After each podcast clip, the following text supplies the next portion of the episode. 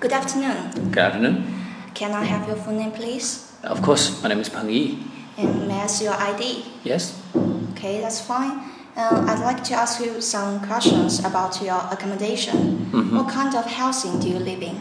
I live in a flat. Um, it's, a very, it's not a very large flat with uh, very simple decorations and uh, it's quite well furnished though. I love everything in that place. Who do you live with? I live with my wife. We've been living in that place for over two years and so far we've been enjoying the, um, the, the setting and the layout of this place very much. Do you plan to live there for a long time? Mm, yes, so far we don't have any plan to move to other places. Um, perhaps in, in a long future, like when we finally retired from our work, we are going to move to the villa in, a, in, the, in the outskirts of Changsha. Do you prefer living in a house or a flat? Mm, I don't really have any preference. It really all depends on my working situation. Um, if I have to work um, a lot in the downtown, I would prefer to live in a flat. It's more convenient. But if I if my work gives me a lot of uh, spare time, I would prefer to live in, in, in, in a house in a rural area so that I can enjoy the fresh air and clean water and everything. Let's talk about colors. What's your favorite color? My favorite color is blue, and it stands for bravery and courage in Western culture. And some people say that the, the, the color blue means gloom and uh, sadness, but I just seriously disagree with them. Are there any colors you dislike? I would say that I'm not a big fan of yellow. I think this color is very shiny, and uh, if you if you wear this color to go to the jungle or the forest, and you draw a lot of insects to you, and like mosquitoes and flies, and that's really unpleasant, I suppose. Okay. Um, are colors important to you? Yeah, they are quite important, um, especially when you buy clothes. And you have to choose the kind of color that suits your complexion, and and you have to pick the color that can express your personality. And also, uh, there are certain situations that, uh, or certain kind of clothes that you're not supposed to pick very flashy and fancy colors, uh, like a formal dress or a formal suit. Are there any colors that have a special meaning in your country? Yeah, I think it's definitely red. Uh, according to Chinese culture, this color means auspiciousness and lucky. So um, during the Spring Festival, when you walk in the street, you can see a lot of people wearing red clothes. Or if you go to any supermarket or any shopping centers, you can see that most of the shops are decorated with red colors. What color would you choose to paint the walls of your room? Mm, I would paint light blue, mainly because after a whole day's work, um, you feel a little, well, after all the hustle and the bustle and the commotion and during the day, you need, a, you need a color that can pacify you, that can make you peaceful. And I think light blue would definitely have this effect. Do you think different types of people like different colors? Yeah, that's for sure. Old people, for example, usually love dark colors or dull colors that draw no necessary, no unnecessary attention. But um, young people and women, for example, they would love to pick very fancy and flashy colors like pink, yellow, green, etc. Let's talk about gifts. How often do you buy others gifts?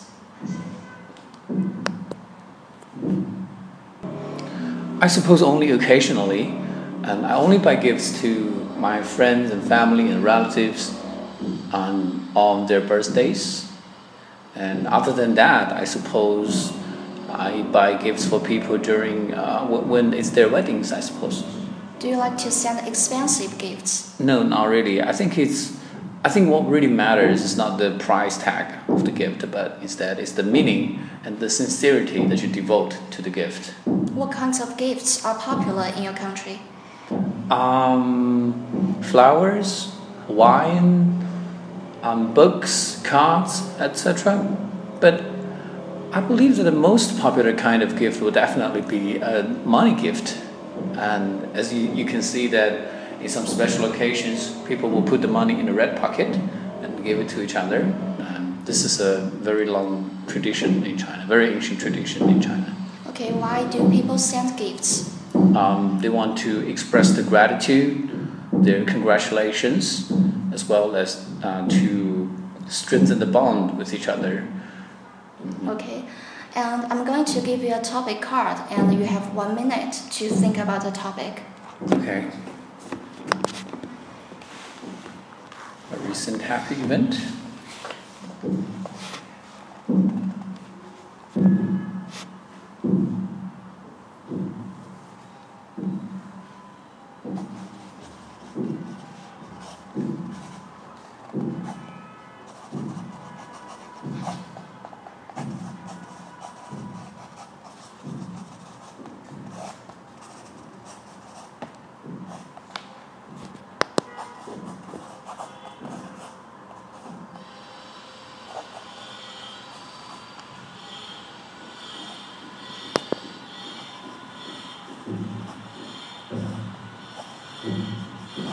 You shall start. All right. Um, when it comes to a recent happy event that I had, I would like to uh, give a description about the final game that I watched uh, of Kobe Bryant. As for when this happened, it happened, uh, I suppose, about a, approximately a month ago uh, in April. And uh, Kobe Bryant was going to uh, play his final game against the Utah Jazz. And everybody was waiting for it. But you know what? People really didn't have a lot of uh, expectations from Kobe Bryant anymore because uh, he's nearly 40 years old and he's been playing the uh, National Basketball Association for over 20 years. Um, and you know, in the past few years, um, his situation is becoming worse and worse. So um, nobody expected him to, do, to, to do a very good job.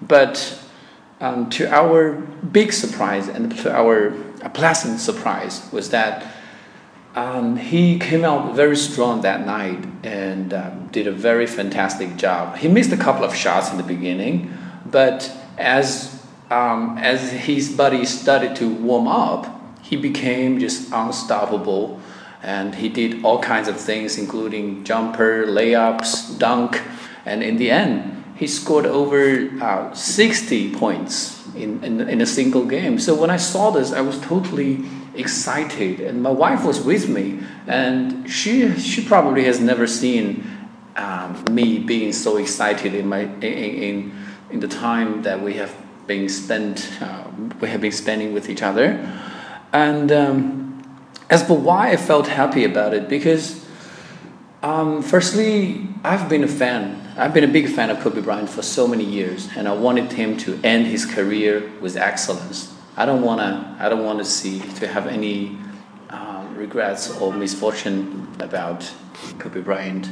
Okay, thank you. How would you define happiness?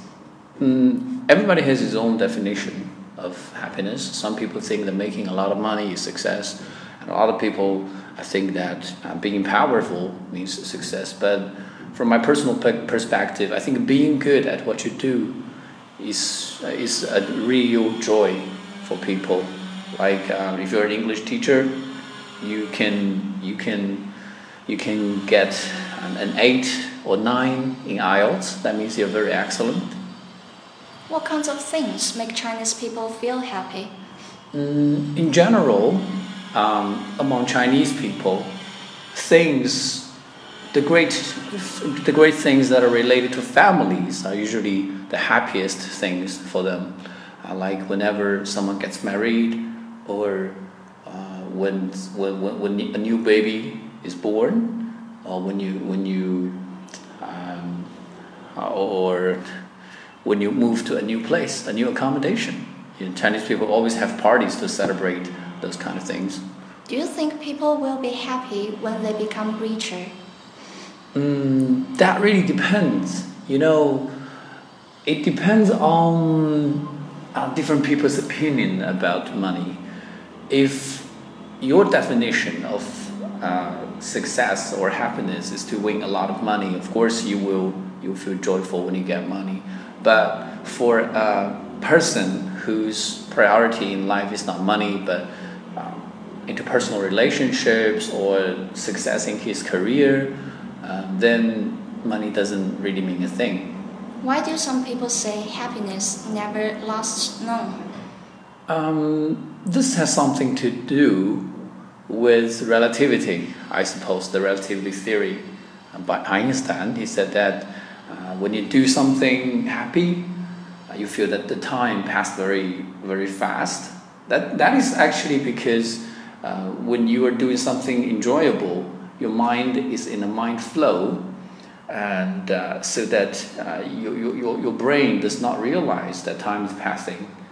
Um, I think a, it's, it's a very scientific question, actually. What do you do when you feel unhappy? Uh, when I feel unhappy, um, I have a lot of uh, antidotes for uh, unpleasant things. Um, I think among them, the most effective one is to take a long bath. Um, you know, listening to some music, um, sleeping in the water uh, with the with probably a, a, a, small candle beside you, and that will drive away all your sorrow or sadness. Do you think rich people are always happy? No, they're not actually. I, I believe that if you are over a certain degree of uh, wealthy, you become unhappier than before. That is because the more money you have, the more things that you have to worry about. Like when you're sleeping at night, you're worrying about your jewelry is being stolen by others. Or if you have a lot of houses, you'll be worrying about the housing price dropping down. Um, but you know, those people who are homeless, like the, those people who sleep on the street, would never have to worry about things like that. Are Chinese people happier than they were 30 years ago? Mm, I don't think so, really. Um, you know, in 30 years ago was like the period of cultural revolution you know, at that time, people were brainwashed by Maoism. Um, so um, they had a lot of ideals and they had a lot of dreams to fulfill. You know, at that time, everybody in China was talking about um, how to save the people from Western countries from the, the imperialism of uh, capitalist. You know, um, you know, at that time, you know, even if that was not the truth, actually, um, but since the people in China were influenced by the propaganda to such a degree that they failed to realize what was the real situation like out there. So people were like deceived to be happy at that period of time. Thank you, and that was my last question. Okay.